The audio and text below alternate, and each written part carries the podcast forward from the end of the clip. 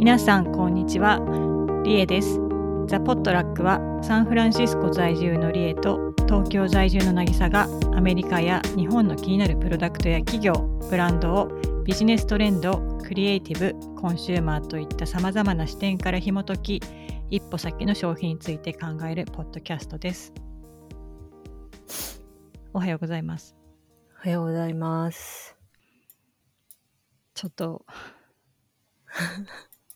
体調がいまいちで ちょっと準備不足感が否めない 本日の収録なんですがはい。はいまあちょっとでもなんか緩めに、緩緩めめに思い出したことを話していく。そうですねそういう感じでちょっと生温かく聞いてもらえると良いと思いますね。はいはい。でそうですね。そうだ、ちょっと冒頭になっちゃうんですけど、いくつかそういえばマシュマロが、で、えっと、メッセージをいただいてたのがあったので、ちょっと紹介したりしてもいいですかね。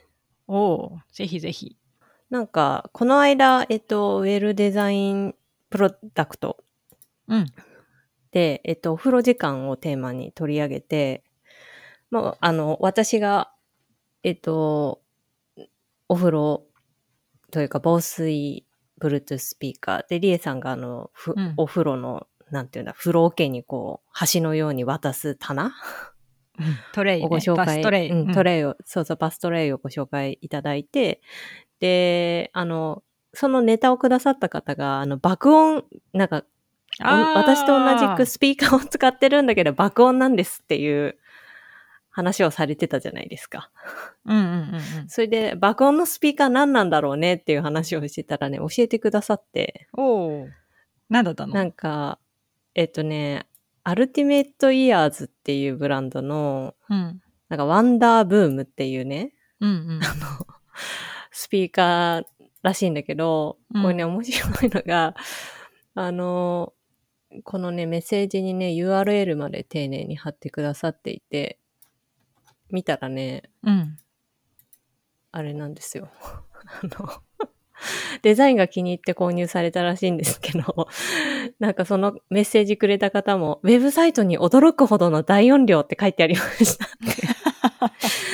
書いてあって、確かにすごいなんか大音量推しっぽい製品のようで、なるほど、これはお風呂ではちょっと爆音すぎてリラックスできないのかもなっていうのがなんかちょっと納得感があって、ちょっと一人でクスって笑ってしまったっていうそれは話でした。ちょっとあれですね 自爆的な、そうそうそう。だから多分、なんて言うんだろう。なんかまあね、このウェブサイトにもあるんだけど、なんかこう、外でさ、スケボーとか、なんかそういうストリートスポーツっぽいのを楽しむときに音楽かけてる子とかいるじゃない？うんなんかそういう時に使う感じのようですね。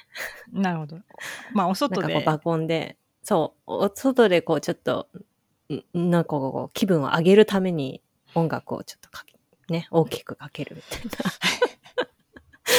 個人的にちょっとすごいツボってしまって、なんかこの驚くほどの大音量って書いてある感じが。でもね、すごいデザインは可愛くて、確かにこのメッセージくれた方がデザインが気に入ってっていうのはすごいおっしゃるのがよくわかる感じ。まあお風呂だとその大音響もこう際立っちゃうんじゃないのっていうね そうそうそうそうそう。環境ね、的にね狭いからね。ね反響をしまくって ああ、面白い。ちょっと面白いと思ってうんしまったそれはちょっ話とでした。面白いねはい。いあともうう一個あって、ちょっとこれ前にいただいてて、あの、すいません。ちょっとチェックが漏れてしまってたやつなんですけど、ちょっと、どう、どうですかみたいなお話、これについてどう思われてるか聞きたいですみたいな、こうちょっと質問っぽいレレターというかマシュマロなんですけど、うん読みますね。うんえっ、と、こんにちは。いつもお二人のお話に楽しませていただいております。録音失敗した時一緒に落ち込んでます。笑い。ちょっとね、あの、システム変えたので、録音の失敗がほぼなくなりましたが。はい。で、えっと、さて、お二人はファッションブランドとアニメキャラクターのコラボをどう思われていますか？ドラえもんとグッチ、ジブリとロエベなど、最近も話題になっていますね。ブランドの広告の一部、ブランド自身がストーリーを語れなくなった中国マーケットを意識しているなど、いろんなこと言われていますね。海外ではアニメのとのコラボをどのように見ているのでしょうか？そもそも日本アニメの知名度も気になります。コメントいただけたら嬉しいです。これからもポッドキャスト楽しみにしています。ということです。ブランドとアニメのコラボ。海外でアニメのコラボどう思われてるか？日本のアニメは知名度があるのか？みたいなとこですかね。うん。どうだろうね。なんかセーラームーンは知名度あるイメージあるけど。っていうかまあもう LGBTQ のさ、うん。こあー、あのそっか。う、うん、シンボルみたいになってるからね。なるほどね。うんなるほどね。そうなんだ。そうそ日本ではなんかそういう扱い受けてる感じもあんまりしないな。う。うん。そうだよね。全然。ね。でもよく、よく考えるとっていうか、よく見てるとそういう要素がすごいありますもんね、あのうんアニメね。だから、なんかそこに刺さって結局そういう象徴として使われてるから、なんかちょっと特別な意味を持っちゃってるよね。うーん、なるほどね。ことセーラームーンに関しては。に関しては。まあ、あとはなんか最近のやつだからまあアニメ見てる人は見てるしさ、うん見てない人はほんと見てないから。なんか、まあドラえもんはちょっと置いといて、なんかジブリとロエベは、なんか結構、ジブリ関係のアニメはやっぱフランス人が好きなのかなっていうのは個人的には思っていた。うんなんか、だからあんまりこう、アメリカとかだとそんなに、なんかメッセージもストレートじゃなかったりするし、そうだね。あとやっぱり、そこまでね、やっぱり、うん、まだ知名度ない。なんか最近ね、えっと、まあ、去年か一昨年なんだけど、HBO Max で見れるようになったんだけど、まずこっちで見るのが難しいわけ。はいはい。そのアニメ自体をね、そのジブリは。うん。で、やっと見れるようになったって感じだから、で、それも知らない人の方が多いんじゃない？まだやってるっていうのをね。うーん。なるほどね。だからなんかジブリとロエベっていうのはまあなんかフランスブランドっぽいなっていうのはなんかある意味うん。思った部分は個人的にはありましたね。うんでも、まあなんか面白いっちゃ面白いけど連発されるとやっぱ何のコラボもちょっとお腹いっぱいになってくるなっていうのは個人的うなん感想かな。うん。うん。ね、なんかグッチのドラえもんも結局なんかミッキーがあって、その前にミッキーコラボがあって、ドラえ、なんかこう、ドナルドとかとコラボして、その後ドラえもんだったから、なんかあんまり面白いなとは思いながら、やっぱりちょっとお腹いっぱい感がうん。ありました。うん。まあなんか基本的に同じものをあんまり繰り返して使っていくみたいなうん。イメージがないじゃない？コラボレーション基本的にはうんうん。だからなんかそういう意味でまだね使われてないキャラとかうん。ファンがいるところのものを使っていくみたいなそうね。まあぐらいの感じなのかな、うん。あとは、まあ、日本は、なんかちょっと国全体が貧しくなりつつあるから何とも言えないけど、こういうアニメでリアルに育った世代がやっぱ普通に購買層の中心の層になってるっていうのはなんか大きくあるのかなっていう気はしてますね。なるほどねう。ん、うん。やっぱジブリで応用将棋から見てた世代とか、多分フランスだとそう、そうなんじゃないかなって気がするし、まあドラえもんとかもそうじゃないですか。ななんか例えばな、なんだろう、あとゲームとか、うんうんそういうものにリアルに子供の頃から触れてずっと身近にあった世代が、だからやっぱ我々世代ぐらいかな、多分。30代、うん、40代前半とかうんの人たちがもうリアルな購買層なのではっていうのはあると思いますよね。うんうん。はい。はい。っていうことで、まあ知名度は結構、うん。あ、なんと言えばいいかっアメリて感じだね。難しい。アメリカではセセーラームーンでしたっていう。まあ、そう。まあ、と特にファッシファッションとかに関心があるそうってなってくると、うん。そうかなってし特にみみんなが知ってるっていうなると、うん。まあ、ただセーラームーンもそのさ全部をよく知ってるっていうよりはその一部分だと思うけどね結構その岐阜自負とかさ部分的な部分であれでし、そうミーム的な感じでそうミーム的な感じで広がった背景もあるから知ってる人がものすごく多いっていうのはあると思うから、うん。うん、でも個人的にそうです。なんかやっぱ子供がいる世代とかの人になんかやっぱりトトロとかうちもトトロとかすごい見せてんだけどなんていうの？こうアニメの子供に見せる初めて子供に見せる映画の入り口としてすごく、トトロっていいと思うんだけどでだからどういうのがおすすめみたいな話をこっちでした時に見たことある人がやっぱり少ないよね、ああ。意外と。あで宮崎し知らないんだと思って。まあしかもさ、なんかよく考えたらトトロの世界ってもう、なんかちょっと日本を知らないと、なんかちょっとよくわかんないかもしれないですよね。あの、まあなんか確かにね。うん、あの、あの、あのなんかこう、ノスタルジックな感じというか、日本のね、田舎の。うん。しかも、わ、私たちから見てもちょっと古いうん世代が、まあなんかそれを確かに、まあでも逆に、それを見て何を思うのかもちょっと気になるけどね。うん。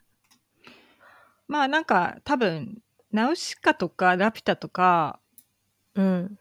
あのもののけとかうん。が一番見られてるんじゃない、知名度という意味では一番高い気はする。うん。それ以外のは意外と知られてないっていうか、なんかその多分ストーリーが分かりやすいやつうん。で日本っぽすぎないやつっていうかさ、うん。まあはいはい、もののけなんか日本だけど日本っぽくないじゃんあれ。うん。うん、動物とっていう感じだから、うん。なまあナウシカとかも一緒だけど、うんはいはいはい。なんで、まあ、個人的にはねうん。見ていただきたいけどねうん。私も、ジブリはトトロが一番好きなので。いいいいよねね、ちょっと、うんうん、海外の人どう見てあれどう思うのか、は、意味わからんで終わってしまうのか。まあでもなんかうちのい娘がさだからうん。あの夫の両親にさ見せたいっつって、へー。解説しながら見せてて。で結あ構面白いね。でもなんかお母さんはすごい、うん、いいなんかちょいちょいなんかもうすごいあそこいいねいいねみたいな感じでなんか発言の一個一個に結構切り取ってなんか気に入ってたけどねあーあ、なんか最近見たニュースで、トトロはなんか結構、あの、日本以外の国で見せるとさ、なんかあの、さつきとメイとお父さんがお風呂に入るシーンあるじゃないザああ なんかあそこが結構 NG だっていう人がいるっていうなんかネットニュースは見ましたね。なるほどね。うん。うんあれがな、なんだこれはってなるみたいな。はあと思って。まあさつきがちょっとね大きいからねちょっと大きいから、そうそうそうそう。まあでもなんかあれも日本人の感覚で、まあこれもちょっと古いのかもしれないけど、なんか父子家庭って考えると、なんかちょっと納得がいってしまう部分はあるけど、まあ、こう、カルチャーが違う人から見ると、あ あ、なんだこれって、すごいびっくりするらしいっていうのを見て、なるほどって思ってました。まああの そんなのもあさな。あ結構そういう話をしだすとねなんかジブリ映画ってうん結構パンチラが多くて 確かにう。ん、なんか確かに。そうだからというかなんか私も結構ねそういうの気になるわけひらひらしてるよね。そうわざとんヒラヒラさせてるじゃなんかすぐうんすぐヒラヒラさせて、うんか風を含ませてさわかるわかる。さつきがヒラヒラしてるよね、主に、ね。そうすっごいヒラヒヒラしててでそれで全速力でパンツ丸見えみたいなのはそもそも結構気になるっていうかなんか、まあ、そういうなんていうの？なんかやっぱあるのよね小さい昔の映画だからとは言ってもうん。やっぱちょっとなんか今のスタンダードとはずれてる部分がやっぱりちょっといろいろあってさ。うん。うん。ね。だからまあそういうのをなんか、こう、そういう風なところが気になっちゃったらね、もうあんまりな中身入ってこないだろうなとは思うけどね。まあね、それ、なん、まあ、特にやっぱり今のね、あの映画じゃないから、うん。まあそれって多分日本以外のコンテンツも多分そうで、うんうん、そうだよね。昔フランス映画とかもやばいの多いし。いや、なんかね、小説とかも昔のとか読んでると、なんだろう、表現として当時のものを残してるよみたいなさ、注釈が入ってたりとかうんするけど、まあそこはやっぱりそういう時代だったっていう視点うでん。見る、見る部分も必要かなっていうのは。でもうん。今に置き換えて同じことをやっちゃダメだよねみたいうなんうん。見え方をする方が健全だなっていうのは。うん。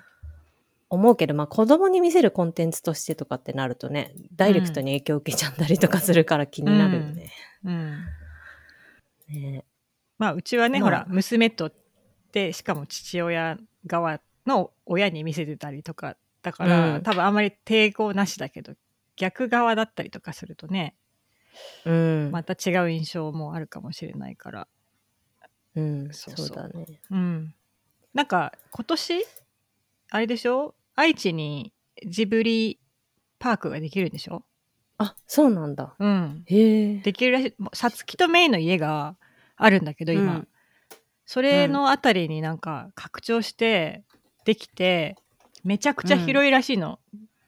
でほんと段階的にどんどんいろいろできてなんかたたらばみたいなのとかもできるみたいだよ。将来、へえ、あ、本当だ。うん、愛地球博記念あ公園そうそうそうだに誕生。そうそうそうだあれか。うんなんだっけ？これなんだっけ？万万博だっけ？うんやった時か。うん、へえ。へえ。なんか、なんかすごい子供じみた一個夢があって、うんあの猫バスのさ、のうん、なんとも言えないこの、なわーって感じあるじゃない？あれをどうにか現実にしてほしい。あー確かに。あそ、あれ絶対、すごい癒し効果ありそうじゃない？確かに。あれちょっとやっぱまだ、あの、なんつうんだろう。あの、こう映像というかさ、を見て感じられるフィーリングの触り心地、乗り心地の柔らかいものってまだ体験したことないなって気がする。うん確かに、うん。あれは乗りたいよね乗りたい。ほんと、猫バスリアルバージョン。非常にリアルなバージョン、ぜひ頑張って作ってもらいたい。まあただなんか結構その本当し自然ベースみたいな感じになるっていうのを見たから、そういうなんかライライドじゃないけど作り物っぽいのがうんどこまで出てくるかはわかんないんだけど、まあでも楽しみだよね。うんうん。あ、でも良さそう。大きなあの、うんアトラクション乗り物はなくてうん、うんもともとある、その森や道を自分で歩いて、こう、ジブリの世界観を体験できる。えー、楽しそう。やだ。行きたい。ねいいよね。なんか、小川でバケブリキのバケツで水とか汲みたいですようね。んあと まあい今時さあの水をさ、うんあれキコキコやってああ、そう、結構結構やりたやい。るとかさ、あれちちっちゃい頃から憧れてたんだよな。うんね。なるほど。ちょっと、うんこれは22年11月開業らしい、ジブリパーク。ですね。だからまあ今年といってもまあほぼ年末だから、そうだね。うん、まあもうちょっといろいろ揃うってなると来年なんだろうけどね。うん。うん。なんかね、2期に分けて開業するみたい。うんうんうん2022年11月に第1期開開業。うんうんうんうん2023年に第2期開業。だからちょっとエリアを多分分けるのかね。うんそんな感じっぽいうんです。はい。はい。ちょっとジブリにまあ話がジブリの膨らみました。話が膨らみましたね。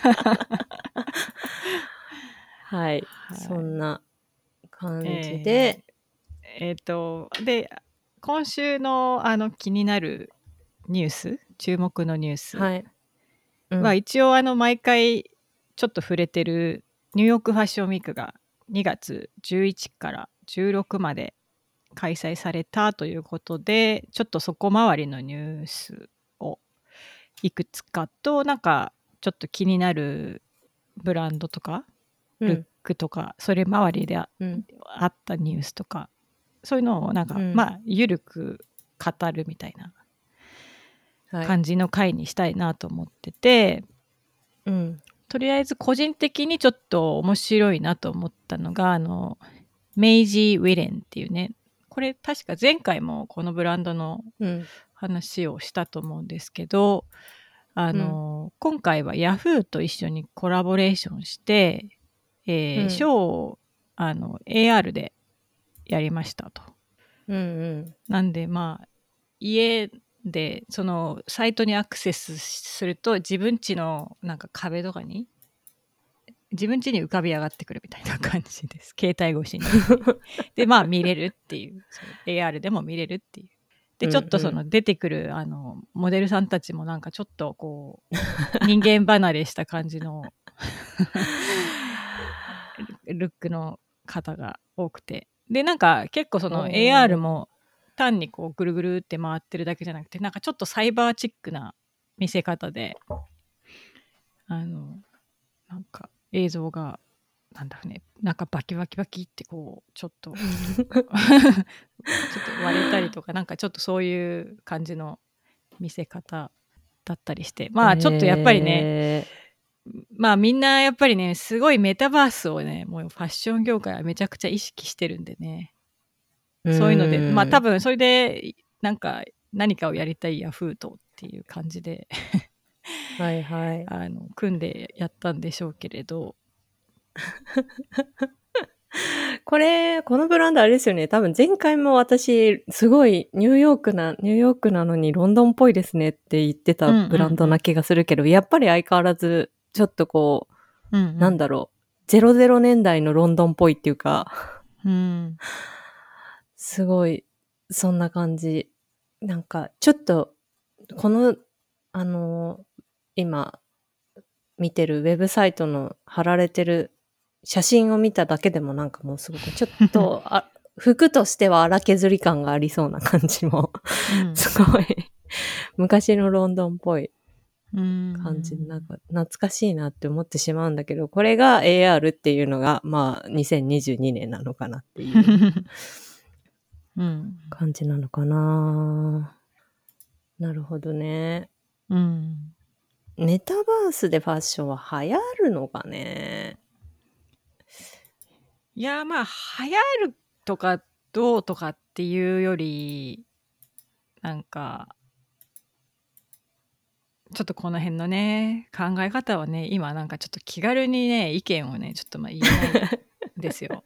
あのとても今難しい位置にいるけれど、でもなんかまあだからか一言言えるのは無視はできないって感じですね。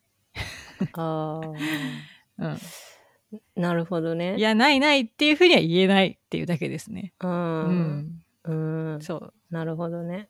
なんか、うん、なんだろうな。難しいなっていうのはお思うけど、なんか、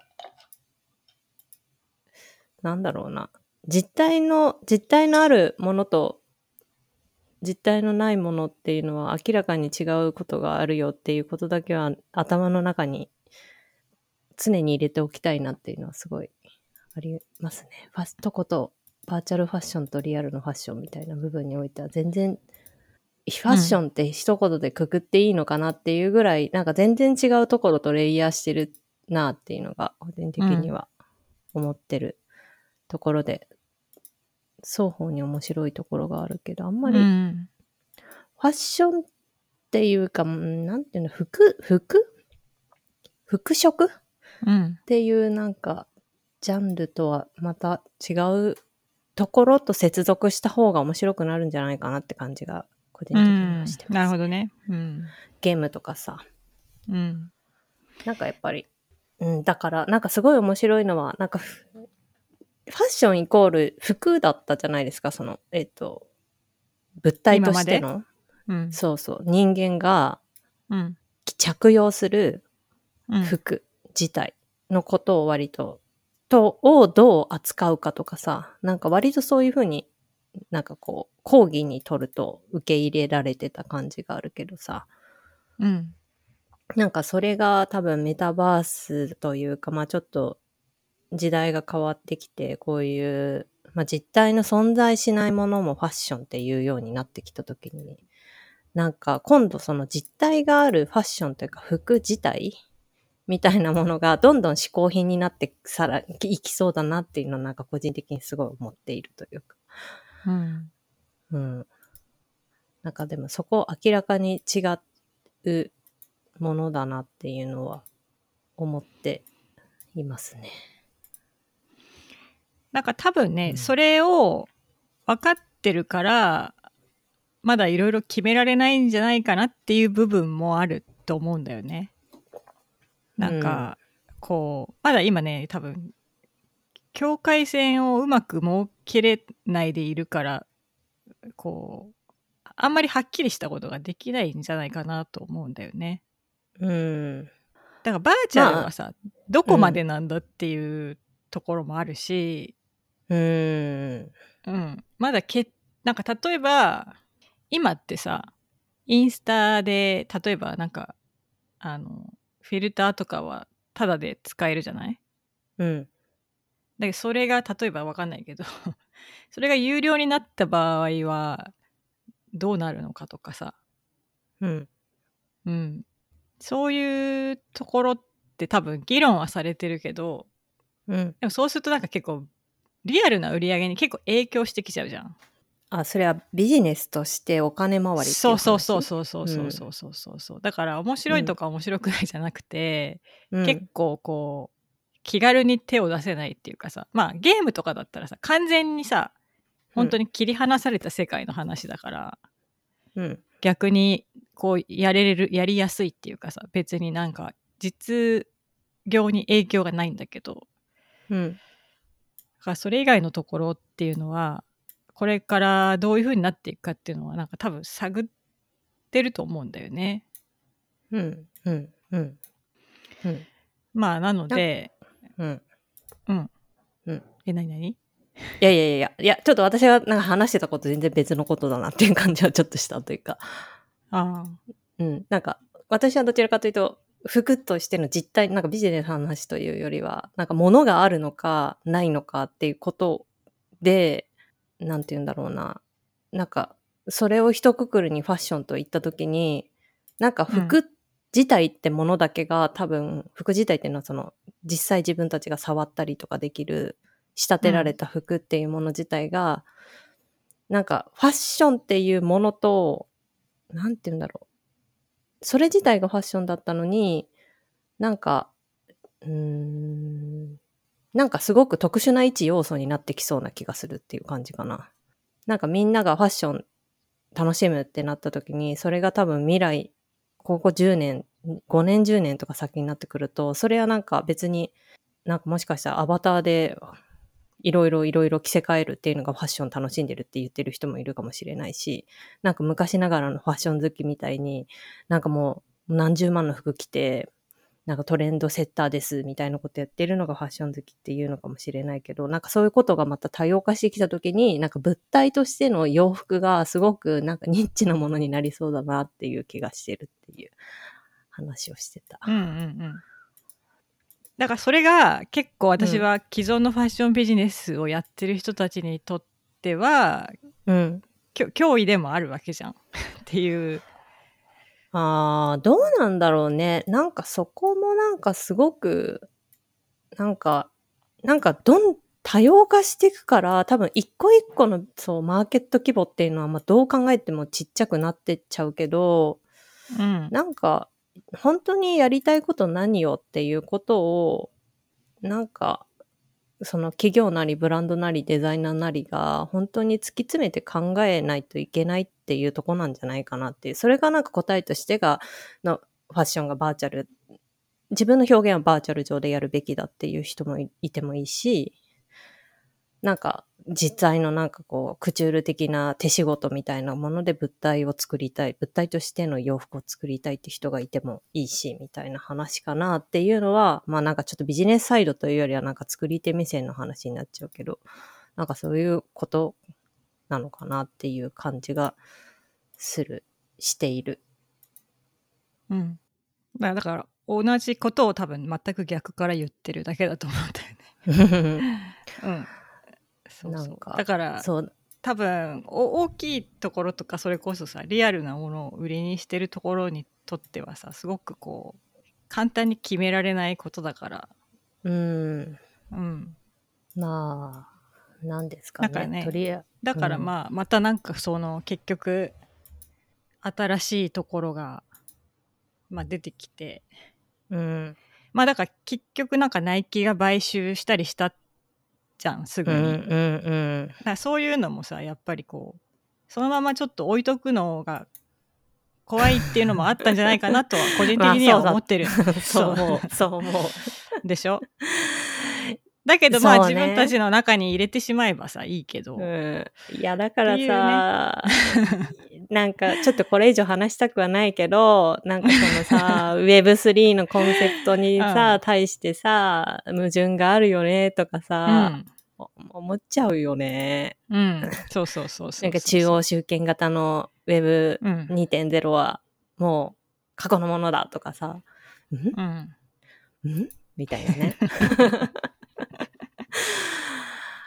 うん、そこら辺はすごいもやもやしながら。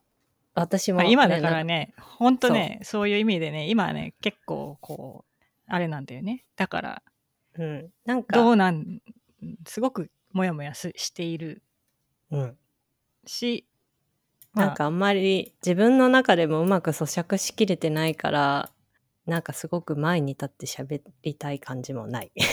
すうん、そう私もだからあんまりうかつなことも言いたくないし、うん。あ ね。のただなんかまあすごくこう重要な考えなきゃいけないことだなっていうのはもう確か、うん。だけどなんかすごく残念なパワープレイが起きるっていうのはありえてうん。みたいなことをいつも思ってるみたいそうね。ほんと、この辺は、な。うんもやもやしながら、うーん、こんな見方も、こんな見方もある、なるほどっていうので、見ている感じだね。でもなんかちょっとファッションウィークの話からずれちゃうんだけど、なんかそのデジタルとリアルとかメタバースみたいな話ですごい面白い、素直に本当に面白いなって思ったのは、なんかちょっとまだうちに届いてないんだけど、今月のね、あの雑誌のスイッチがゲーム特集らしいんですよ。うんうん丸々一冊ゲーム特集みたいな。うんス スイッチってなんかゲーム雑誌とかでも全然なくて、なんかこう、毎回テーマが変わる、なんていうんだ、まあ時にはファッションだったりもするし、なんか時にはなんだろう、まあなんかそういうカルチャーというか、まあビジネスっぽいテーマだったりとかする時もある。なんかそういうワンテーマを毎回こう取り上げて掘り下げる雑誌なんだけど、なんか、まあ単純にそのゲームですっていうテーマを見かけて、なんかその企画をされてる方が、なんかツイッターで、まあノートでなんかすごいその、どういう思いで作ったかみたいなのをね、ツイートしてて、で、なんかそれ読んで、うわ、マジで面白そうだなと思って、私はポチって今日多分届くんですけど、なんかその中に、あのー写真家の、あの、横市さんっていう方がいて、で、うん横市さんは、あのー最近というか多分せ昨年末ぐらいから、なんか、あの、プロの写真家として、写ゲームの中で写真を撮るっていう仕事をしてて。うーんなんかね、それが、なんかインゲームフォトグラフィーってちょい前から少し出始めたムーブメントらしいんだけど、今なんかまあすべ、なんかすべてのゲームについてるわけではないんだけど、なんかね、フォトグラフィーモードとか、なんかその、っていうような、なんか写真をゲームの中に撮りに行けるっていうようなモードがあったりするんですよ。戦いに行ったりとか。か、ストーリーを進めるとかっていうこと以外に。うんうん。で、結局やっぱりゲームって今ものすごいね、ここな10年とかでグラフィックとかがものすごく進化していて、うん。なんか、だからこそ、だからなんかもうその世界の中で自分のアングルを見つけたりとか、ほら世界中歩けるように今のゲームってなってるからさ、オープンワールドで。だから、どこが、に美しい場所があるのかっていうのをこう探しに行って、時間帯とか、光の入り方とかを見定めて、こう写真、美しい写真を撮る、撮るっていう、なんか、仕事、それがしかしかも仕事に最近なってるらしくて、その横市さんは。なんか超面白いなと思って。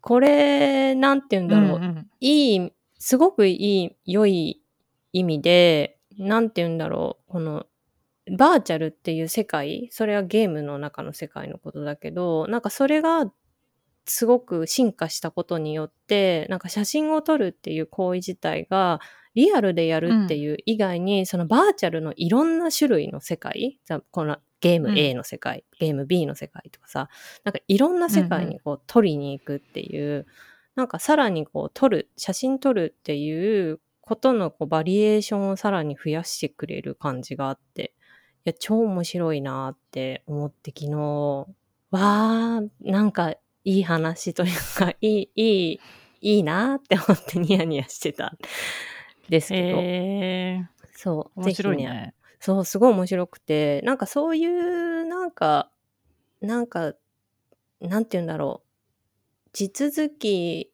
になってる、なんか現実のことをなんかそのまま、なんかこう、バーチャル上でやってるんだけど、なんかそれが、本当現実とさらにもう一個なんか増える良い要素が、なんか世界が増えるじゃないけど、うん。なんかそういうこう、創造性とかクリエイティビティを拡張してくれる存在としてのバーチャルってすっごいいいなって思って見てました。うんすごいね、その横市さんって横田雄一さんっていう写真家さんなんですけど、ぜひあのうんノートとかすごい書かれてて、そのインゲームフォトグラフィーの写真もね、すごい載せてあって、あれこれゲームの中の世界なのっていうぐらい美しいので、ぜひ興味持たれた方は見てみてください。うん、そんなの、すごい、ちょっとね、その、Web3、メタバースに踏むって思ってた中で、あ、私こういう活用の仕方というか、こういう未来はいいなっていう感じがしました。はい。ちょっとずれちゃいましたけど。またそれ届いて読んだら次の時に話してよ。うん。なんかすごいね、う雑誌自体もすごい面白そうでね、こうんうんの特集よくやったなっていう感じがすごくして、なんか企画の面白さもそうだし、これ形にする人たちもすごいなっていう感じで、うんまあなんかゲーム特集というかプレステ特集なのかな、多分。うん。うん。あ、なんか SIE か。ソニー、インん ?SIC? ん？ソニーか。とかに興味、なんか許可取ってやってるらしいんだけど、なんかゲーム会社意外に自由だなと思いながら、う。うんん、楽しみです。うん。はい。ほい。そんな話かなじゃあなんかまあ関連でもう一個ニュース？うん。まあなんかそのメイジー・ウィレンのなんかホログラムショーみたいなの以外に、うん。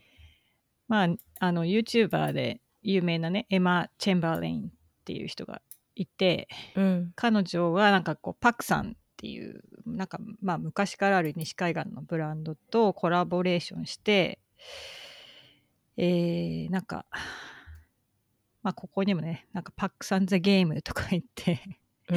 ビデオゲームを出すみたいなねうん。まあだからこれでメタベースメメタバースのところになんか入っていきたいみたいな まあ彼女はなんかそういう YouTuber TikToker みインスタグラマーみたいな感じでうん。まあ自分でコーヒーブランドとかやったりしてる、えーまあ、インフルエンサーなんだけどうん。まあそういう、えーことがあったりとか、まあこういうのは多分なんか今までのニューヨークファッションウィークにはなかったことなので、うん、まあやっぱり明らかに今年のトレンドのを反映してる動きだなというところですね。うん。うん。うん。なるほどね。うん。あと、どう？他なんかニューヨークファッションウィークで気になったブランドとかそうですね。私最近、ニューヨークはもう、カイト、カイテ、カイト、カイトなのかな、うんうんが、がぜん可愛いですよね、なんか。それ、うん。もうほん単純にちょっとした消費者目線でしかないけど、うんうんうんうんがぜん可愛いなっていう、なんか、なんて言うんだろうな。なんか、ちょっといいとこのお嬢様感があるのがいいというか、うん。まあ確かにニューヨークなんだろうのな。中でそういうエレガントな飛びすぎてなくて、ないから個人的にはすごいムードなんだけど、すごい高いんだよね、カイトってね、うんうんうんそうだね価格が。確かに気軽に買えないうん。そうね。だからなんか単純なトレンドの話とかをしてしまうと、カイトとかはなんかミニのルックがやっぱすごい可愛くて、ミニスカート。うんうん久々にミニスカート今年ぐらい履いてみるかっていう感じになっている。うんあのー私結構昔はすごい年相応な着こなしとか、そういうのしなきゃいけないっていう思ってたんだけどうん。なんかもうニューヨークに住んでる友達から「は?」みたいなことを言われて まあそうだよね。でも、そうそう思う。本当私そう思う。はなんか80になってもうなんかクレイジーって言われても全然構わないからみたいな感じで言っててそう、なんかまあ、すごい、なんだろう。すごい、今年ね、なんか結構ミニ、ミニはがもうすでに来てたじゃないですか。ミニボトムがね。うんうんうんで、私も今年の冬はもう、もうなんかちょっと頭に見えてて、なんかボリュームのあるアウターに、こうピラッとしたミニスカートを履いて、うんロングブーツを履くぞって思ってたわけですよ。なんか昔そんな格好してたなとか思いながら、うんと思ったらね、もう寒くてダメなの。単純に。もうね、それが、ちょっとしたショックで、なんかもう寒くてダメだと思って。ほなんか、だ特にね、多分今年すごい、今年の冬運動をサボってたっていうのすごいあると思うんだけど、だからなんか寒いのよ、今年すごい、個人的に。ううんうん。で、まあなんかすごいさ、ハリーとかそういうとこ行っても、やっぱとにかく冷やすなってすっごい言われるから、なんか、ファッションは我慢だ、みたいな、おしゃれは我慢だとかなんか頭にこう言葉が渦巻きつつも、寒さに勝てないっていうのをうんうんすごい思ってて、でもなんかそんなん、やっぱこのさ、可愛いルックとか見てるとさ、そんなこと言ってんのすごい嫌だなと思って。うん ちょっとちゃんと運動して代謝を上げて体温を上げて、あのー今年2022年は冬もミニスカートを履きたいっうん て思いました。うんうんはい。履いていきましょね、そうそう、本当にね。もう、だんだんなんか怖いもん知らずになってくるじゃないですか。なんか、若う者も可愛いもの知らずだし、ある程度年齢重ねてくると、またさらに怖いもの知らずになってくる部分も。まあしかもね私なんてこうひ西海岸に住んでるからさもううんいろんな感覚がもうさちょっと、うん ちょっとゆるゆるになっちゃってていや、いいよね。んそういう。次帰った時にまあ浮いちゃうけどまあいいかなと思っていい、いい。いい。本当やりたいことやって、着たいものを着て。うん来てあ、うんなんかちょっとおかしな人いるなって思われてもそう。で、まあそう思う人は思ってくれってそうそういうそう感じでで何かっていう、そのぐらいで。うん、そう良いと思います。まあでもね、、ちょっとね、リアルに風邪ひくから、こう、アイテムとかをね、駆使してね、なんか今年だとさ、うん。なんかあの、すちょっと透けて見える、うん内側にフリースうんうん、うん。が入ってるタイツっっていうのが流行っててあそれ、日本にすごいいいものがきっとあるよ。あ本当？なんかねその肌色っぽいフリースの上に黒いのをなんかはいはい。かぶせてるから、短パンとかミニスカート履いてもなんかそのタタイツの棒みたいな足になんないよっていうのが結構流行ってて、はい。だからまあちょっとお年齢上がってくるとやっぱそういうのをさ、ね、使わないとさ。いや体調崩したくないから。そう。やっぱお腹周りとか温めとかないとね、っていう。なんか崩した時のリカバリーにも時間がかかるからね。そうそう。まさに私ですね今年もね。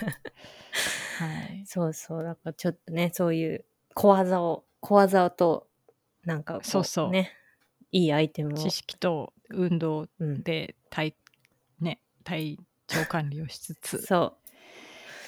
て感じですそうね。なのです。なので、うん、うんそう、すごい、だからその、カイトのルックを見てて、ミニだ。やっぱミニ、かわいいねって 思ってた感じかな。あとは、まあ最近結構ファッションコンシャスな人たちだと、ピーター・ドゥが割とね、注目されてて、ニューヨークで今回やってましたけど、うんあたりはまあチェックしてたかな。あと、そうね。まあこれちょっとニューヨークじゃなくて今ちょうど始まったばっかりのロンドンですけど、数年前 ?2017 とか8とかかなに、あの LVMH プライズ取って、違う、もっと最近か。なんかいつか LVMH プライズ取っててデビューしてる、ロンドンの年始ドシドドジョカっていうブランドがあるんですけど、うんうんそれはなんか結構前に、私、あの、昔ながらのインフルエンサーというか、昔から好きな、あの、えー、あ、もう名前が出てこない。好きだとか言いながら名前が出てこない。えーっと、待って、全然出てこない。数字、数字ローだ。あそう。が、なんか着てて、彼女やっぱりロンドンベースだから、あのー、うんうんうんやっぱロンドンブランドのすごい若手の服とかね、すごいこう、積極的に昔から着てて、なんかそれ私きっかけで知ったんだけど、結構ここ最近数年ずっと、なんか年始同士かだけは毎回コレクションちゃんと見てるあ。ので、なんかちょっょっと注目してるというか、個人的に買い買いたいなーって、いつもなんか、どれ買おうかなーっていつも見てるっていう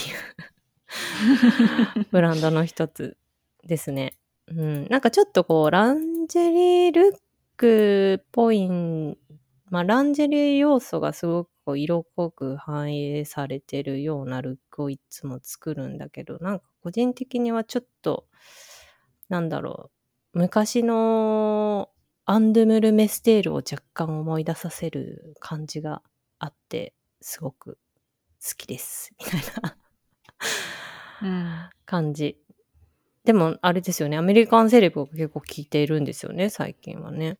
そうあの去年は、うんあのーうんとあれゲームオブスローンズのさ、うん。ソフィー・ターナーだっけ？あのあの赤毛のね、うん。女王の 彼女を訳してた彼女とかあとゼンデイヤって、うん。あのスーパースーパーマンじゃないや。スパイダーマンだね。スパイダーマンのヒロインの方とか、はいはい。あの去年かなりそういう有名セレブが来て、うん。あとなんかエミリー・ラタカオスキーとかその辺が来てね、あのすごいそういうのでなんか話題になってたから、うん。なんだろういきなりこう波がもうなんかなんだろうね多分一段多分ブランドとしてランクが去年結構上がったんじゃないかなっていう印象がある。そっか、なるほど。2017年多分セントマーチンズ卒業で、この間の LVMH 取ったのか。だから多分ドンっていろいろ出てきて、そういう多分セレブの、なんつうんだろう、そういう着用とかも増えてたっていうのはありそうですね、うんうんうんすごく。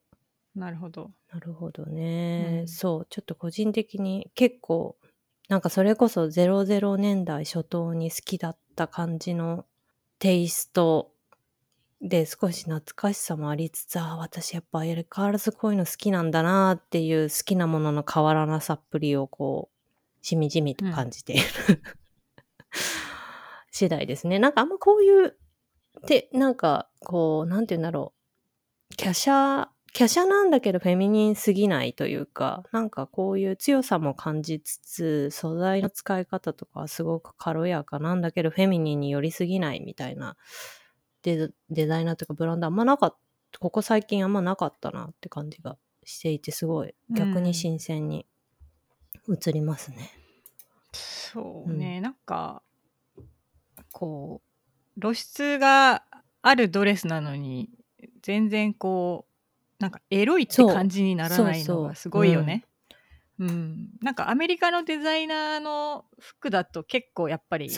セクシーな感じになっちゃうんだけどいやもちろんセクシーではあるんだけどなんかちょっとち違いますよね。よね、うん。その、うん、品があるというか、うん、そうこそう。でなんかそのいい感じにそのそういう色気を打ち消してるってう。いうか、ん。なんかとてもうまいなと私も思って見てたんだけどそれこそさ そうなんかもう本当そのゼンデイヤとか着たやつなんてもう裸みたいな感じだからさ そう、だから多分さ、着る人によってはすごい服になるよね。うんうんうんだからあーでもかでもそれでもさなんかこうすごいいやらしい感じにならないのがすごいなと思ってね見た記憶があるそのリアルタイムで。ね、うまいよね。うんそうなんです。ちょっと、夏に向けて一着ぐらいなんか買いたいなって思ってうんいる次第ですね。うんはい。そんな感じかな。まあ、あと、んエコーズラッタが10周年とかもあったけど、あ意外とまだ10年なんだっていう印象だったなとか。ですね。まあ、あと、プロエンザとかは相変わらず安定感あって、素敵だなっていう。うんうんうん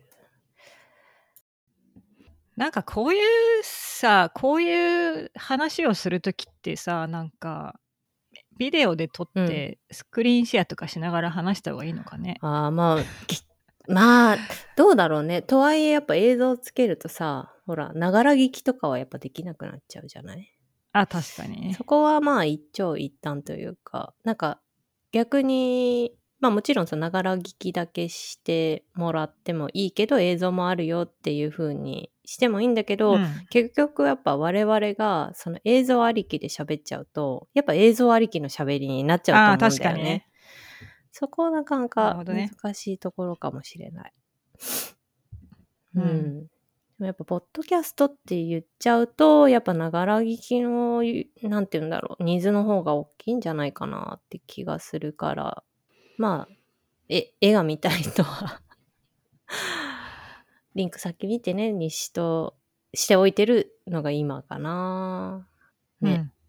なんか、そうね、がっつり喋るっていう時はなんか、なんだろう、映像ありでもいい気もするどうだろううんね。うんなんかそれスペシャルバージョンとかでライブ、ライブ配信だけとかでやるとかありそう。ああそういうのまあなんか一回試してみてもいいかもしれちょっとないね。タブとかでバーッと開いといて、あ、これこれみたいな。そ ううんそうそうちょっとブツブツ雑談してるのを配信するみたいなぐらいのノリで、うんうんうんうんあ、これ可愛かったよね、まあ確かみたいな。にそれぐらいがいいかもしれないね。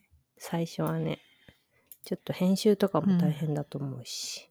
うんうんうん。はい。まあ私からあとはなんか付け付け付けん？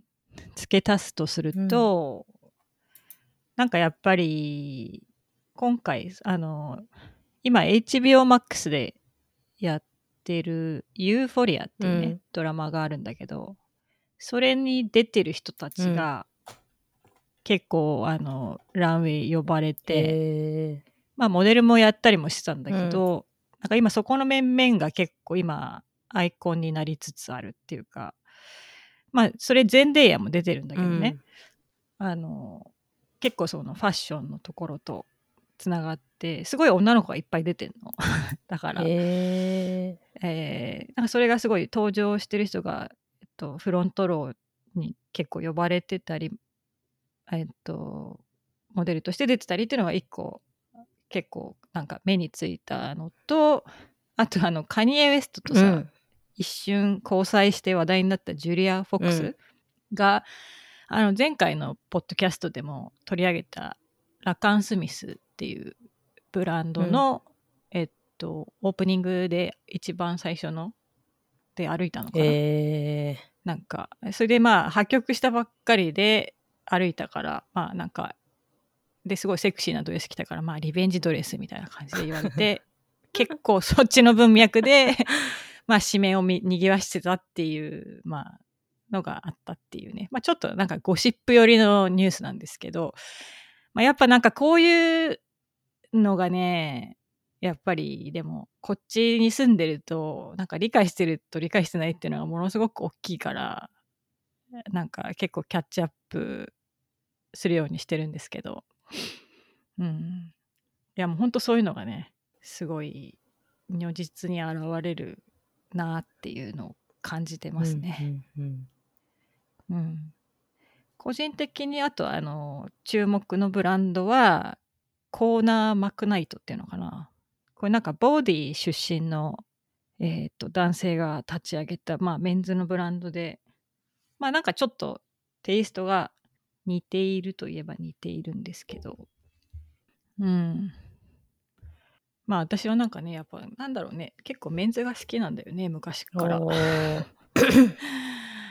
なるほどねうん。うん。なんかもう、なぜかわかりませんが、メンズがとても好きなんです。で、まあ一応結構気になるブランドとして、今回結構なんか、最近まちょっとなんかひ、あの、注目があ、注目度が上がりつつある感じなんで、うんちょっと今後も注目していきたいし、皆さんもぜひ見てみてもらいたいっていう感じですね。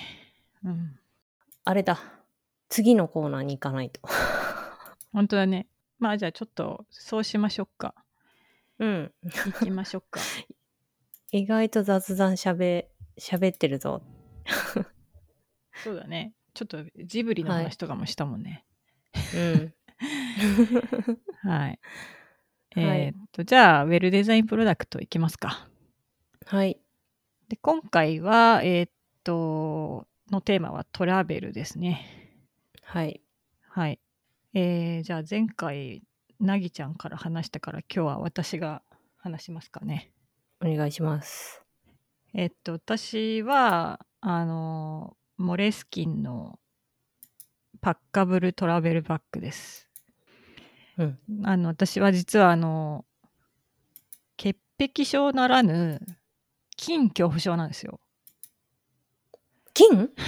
そう、金。なんかん、こっちだとね、金？ジャ、ジャームフォービアって言うんですけど、ジャームフォービアってうん。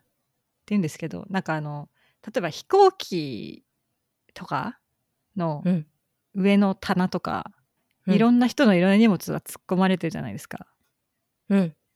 そこに物を自分の所有物を入れて それを取り出して自分の服とかに当たるみたいなのがもうダメなのねなんかゾワゾワしてくるっていうか あ、金ってそういうことね。なるほど。ジャームの菌ねはいはいはい。うんそうだから飛行機が一番私怖くて 本当おーなるほど。だからまあ前からなんか結構あのエアポートトラベル用にあらゆるアウターを 持ってるといいだろうとかいう発言をちょっとしてると思うんですけどうん。まあこれはちょっと本当自分でそれ用のバッグを作りたいと思ってるぐらいだから私うん今実はね、ビーチバッグでっかいビーチバッグを使っててうん。コットンの毎回帰ってきたら丸洗いしてんですよ、おー だけどやっぱなんかビーチバッグだからうん。ちょっとこう旅でこう肩に下げてるとあれなんですよねなんかちょっとこう合わないうん。のであのなんかそれでなんかたまたま見つけたのはこのモレスキンのなんかあのちっちゃく折りたためるんですけど割としっかりした生地のしかも丸洗いができるボストンバッグくらいのサイズのバッグうん。だから私あのなんだっけ荷物流す時とかもうん。あそこにそのアウターとかをそのまま入れれないんですよ怖くてうん。うん。だからバッグの中にギュって入れて回すんですよ、だからカバンがでかくないとダメで。なるほどね。これをカバーにするってことね。いやそうそうそう。全部から守るバッグ。バッ みたいな。このな、このバッグの中にバッグを入れたりとかするってことね。そういうことです。全部入れる。なるほどね。なんか要はゴミ袋みたいな感じで。あのなるほどね。外側全てから中身をプロテクトするあのなるほど。でもなんか最低限の見た目うん。を保っているっていうのが欲しくて、でも意外となくてっていうのでたどり着いはいたはい。プロダクトで、であのまあ私はこれあのユークスで買ったんですけどうん。なんか探してみたらアマゾンでも売っててえっとお値段も結構お手頃なんですようん。あの50ドルぐらいではいはい。でまああのうん旅先で荷物が増えた場合にあの拡張バッグとしても使えるぐらいの大容量なので特にその、国内旅行とか出張とかに向いてるよっていうとこで、うんなんかすごくおすすめしたいですっていう感じです。はいなるほどね。でもね私みたいなですねたまにいるのよへえ。結構いる結構いる。はいあのはい。はい。実はみたいなこと言ったら。まあ私他にもちょっとあんまり言いたくないいろんな tips があるんだけどさ。それが広まってちょっとできなくなっちゃったら嫌だからさあれなんだけど。まなるほいろいろ。どね。あうん。えー。なんかそういえばちょっとまあちょっとこれじゃちっちゃいのかなって感じはするけどこの間あのピークデザインがなんか新製品発表しててそこにね、うん。なんか丈夫そうなパッカブルトートありましたよ。まあ洗える？結構。洗えると思うなこれ全然。え。ー、うん。なんか結構取っ手長くて肩からグッてこうかけられそうな感じのやつ。ほう。うん、安い。2319円。多分この刻みっぷりは何なのか。あそうそう。まあなんかちょっとデザインがいかにもピークデザインって感じだけど。あうん。好きな人は好きそう。確かに。はい。これでもなんかか、うん、テック業界の人は好きそうなデザインですね。ね。うん。そんな。なるほどね。まあでもなんかとでも特にさなんかうんなんだろう、うん、まあ国内まあちょっとコロナになって若干気になるようにはなったけど確かに海外とかは結構そのなんか日本で平気で置くような場所にちょっと荷物置きたくないなみたいなのはなんかすごくあるかもな、旅行中とか、ね、いやもうだってさいろんな場所が本当にすごく汚かったりするから 何がその前に起きてたかわかんないし、ね、わからないじゃんうん。そうそう。だから日本の普通じゃ測れないような何かが起きてる可能性は全然あるから、それはなんかすごいわかるな。でこのしかもこのモレスキンのやつ結構その普通のこういうちょっとパッカブル系って裾がさお落ち着きがないっていうか あ、マチがなない？マチいがない。はあるんだけど、うん。あのなんていうの？なんかこう置くとさお餅みたいにさ、こうぐじゃーって倒れちゃうじゃんあ。はいはいはい。なんだけどこれはなんかその素材がちょっとききしっかりしててそのマチの部分が強化されてるのだからうん。自立するのよちゃんとなんかすごい四角いですもんね。そう。でもねあのねアマゾンのやつみたいなほど四角く四角くない？まあ、うん、まあ使い方次第かな、うん。へー。まああんなにあんなに四角い感じでちょっと使うのは嫌だなと思うんだけどなんかね、まあでもすごい四角い。なんとなく自立するって結構実は重要で、あはいはい。の。その例えば小さいキャスターのスーツケースの上に置いたりするときに、なんかズルズルって落ちたりしないからあ あー、それすっごいわかる。それすっわかるでしょ？ごいわかる。わかる。で、なんかすごい慌てたりとかするね。うあとか言って。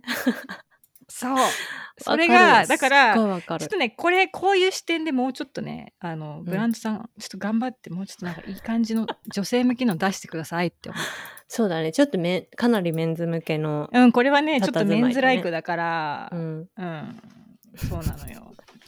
でもまあね、私はやっぱり今のビーチバッグよりはいいかなということでね。なるほどね。はいはい。うん。へえ。うんカバーです。カバーみたいに使えるトートバッグですね。もう今もう本当私はもうすごいこっちはね、怖いです。そうだよね。まあでも、さすがにちょっとコロナとかになってから、そのさ、なんていうんだろう、新幹線とかさ、なんか床に平気で物とか置くじゃない、それとかをなんかすごい気にな、気になったりとかはしたね。なんかそれに対して私はなんかすごい嫌だとかっていうのはそこまでないけど、うん、うんちょっと気になるなーみたいなうんうんうん。気持ちにすごいなるようになったから、なるほどね。こういうのに入れちゃうっていうの手だね。うん。うん、なんならもう普通のカバンを丸々中に入れるっていう、ね。そうだよね。うん。なるほどな。そう昔は私ねリアルに長距離戦の時は本当にゴミ袋を1個持ってって、うん、丸ごと入れて足元に置いたりしてたの。はい。あ、なんかの時にゴミ袋配られたな、そういえば。あ本当？何の時だっけな、飛行機だな。あうん、確か。なんかの時に配られて、これに荷物入れてよかった、置いてくださいって言われた覚えがある。日系でしょそれでも。うん。てか日本で、多分コロナの最初ぐらいで国内、国内線とかだなるほどね。な気がすなる。うん。ジャル、ジャル。ほどね。それはわかる。る。なんか、うんそう日本の航空会社はなんかベビーカーとかもさうん。ビニールに包んで預かってくれんの。うんうん。ああすごいっつって家族で びっくりして こっちはもうガーンだからさ時々部品も壊れてるから、やだね。いろんな意味で嫌だね。うん、そういろんな意味で嫌なのよ。だからうん。もう子供乗るものなのにさもうどうなってるか分かんないし。うん。っていうね。っていうまあもともとそういうの嫌だったのにこっちに来ると、やっぱそういうのさらに気になるようになっちゃったから。うん。まああのあ。できる形であのプロプロテクトする。うん。こマイメンタルをプロテクトするっていううん、感じ大事です。はい。うんなんでおすすめですよ っていう。はい。ちょっとね、あの、リエさんからいただいてるリンクが amazon.com で、ちょっと日本からは買えないっぽいんですけど、ちょっと日本であ買えるのか、うん、ちょっと見てみますね。うんごめんなさい。いえいえ、はい。そんな、で、うん。じゃあ、私、私はですね、これも、あの、前回に引き続いてそんなに目新しいものではないとは思うんですけど、うん。あの、必ず私は割と国内旅行でも持っていく、こう、え、 travel essentials の一つで、あの、うん。無印のポータブルアロマディフューザー、これ USB 充電ができる、本当片手に、の手のひらに収まるぐらいのサイズのアロマディフューザーなんですけど、えっ、と、本当なんかこう部屋全体にエアん？エアポッズの 確かに。エアボッツ俺はちょっと一回り大きいかな。まあ大きいか、さすがにまあ、私、うんのあのビーツのビーツの充電器ぐらいだねそうね、多分。そうそうそう。で、うんなんか、今もしかしたら仕様変わっちゃったりとかしてるかもしれないけど、なんかね、ケースとかもちゃんとついてて、さすが無印だなってこの辺思うんだけど。そう、ケース、なんかメッシュポーチみたいなのがついてて、そこうんに充電用のケーブルと、あの、アロマオイル好きなのでいいんだけど、が、もうちゃんと一式で収まるようになってんのね。すごいねそう。で、やっぱさ、なんか、その、ホテルは、とかさ、やっぱ、匂い気になるじゃないですか。なんだかんだで。うんとはいえうんさ、うんうんなんかキャンドル焚いてご迷惑をかけるわけにいかないしさ。とかうんさ、なんか結構枕とかもさ、リネンとかもなんかその洗くクリーニングした香りとかもあるじゃないですか。綺麗なんだけど、うんなんかいつもと違う香りで気になるとかさ。うんなんか結構それが気になったりとかする人なので、なんか、うん。あの寝るときベッドの横に、私ほんとめ枕元にこれ置いて、一晩中つけてくみたいなことをいつもやってて。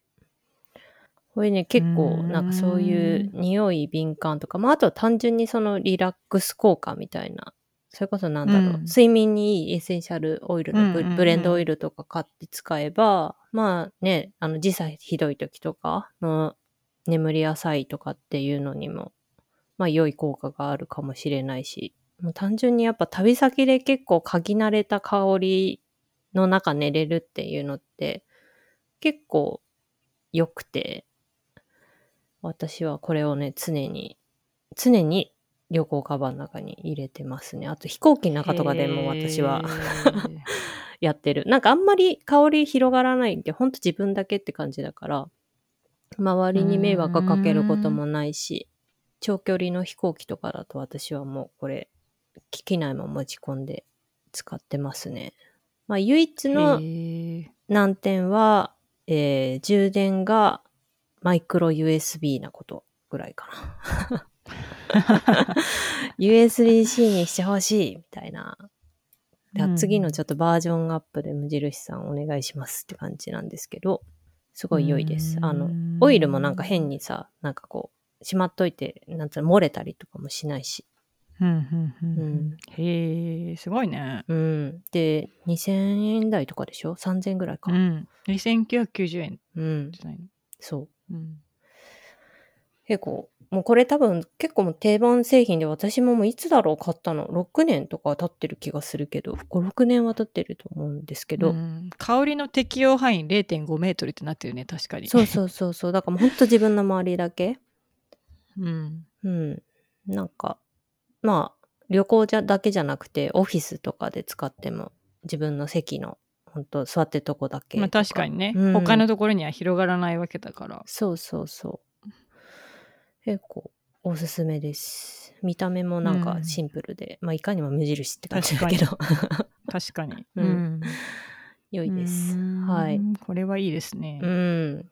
これ持ってるといいですよ。本当たまに本当に、うわ、このホテルの部屋の匂い無理みたいな 時とか、本当に助けられる。確かに。うん。確かにありますね。ある。はい。そんな感じかな。うん。なので、はい。はい。ご紹介した、あの、プロダクトは、後々インスタグラムで、あの、はい。ポストさ、写真付きでポストすると思うので、ザ・ポットラックのインスタグラムをチェックしてみてください。はい。見てください。じゃあちょっと結構長くなってきたので、こ はいの辺で、今日のポトラックはこの辺で。はい。えー感想などはハッシュタグザ・ポットラックをつけてツイッターなどでつぶやいていただけると嬉しいです。またご質問リクエストなど匿名メッセージサービスマシュマロで募集中です。エピソードのショーノート部分にリンクがありますのでどしどしお寄せください。なお、ザ・ポットラックの最新情報はツイッターまたはインスタグラム、アットマークザ・ポットラック US でチェックしてください。また、paypal.me でのサポートも募っております。いただいたサポートは、ザ・ポットラックの配信環境の整備やさらなるコンテンツの充実などに当てさせていただきます。はい。はい。では、ザ・ポットラックのりえと、なぎさがお届けしました。次回もお楽しみに。楽しみに。